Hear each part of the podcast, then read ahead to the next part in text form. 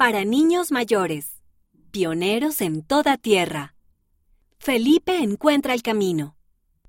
Por Megan Rojas, basado en una historia real.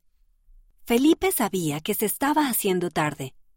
Los pájaros habían dejado de piar y los grillos cantaban fuertemente.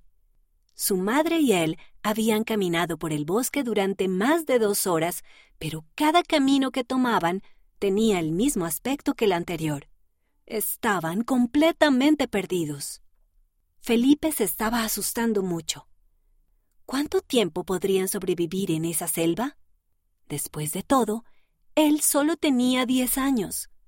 No era lo suficientemente mayor como para pelear contra una serpiente o un jabalí.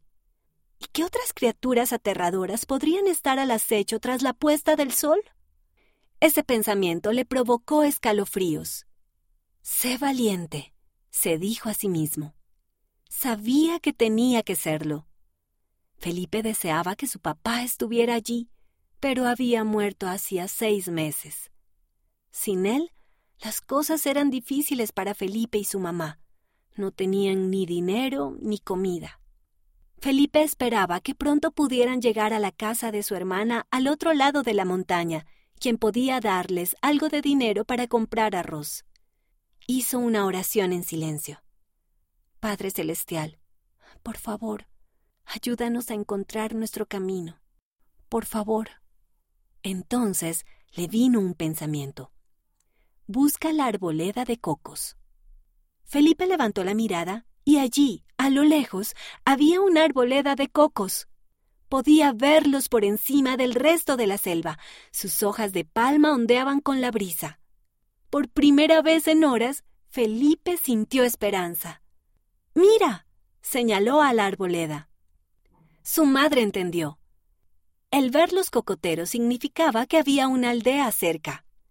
Dios había contestado la oración de Felipe. Felipe tomó la mano de su madre. Juntos caminaron a salvo, mientras el sol se ocultaba bajo los árboles. Felipe siempre recordaba cómo Dios contestó su oración.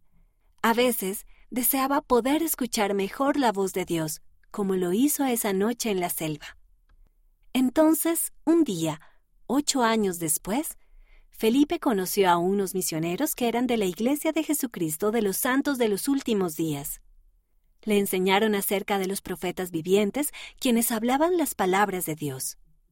Eso era justo lo que Felipe había esperado.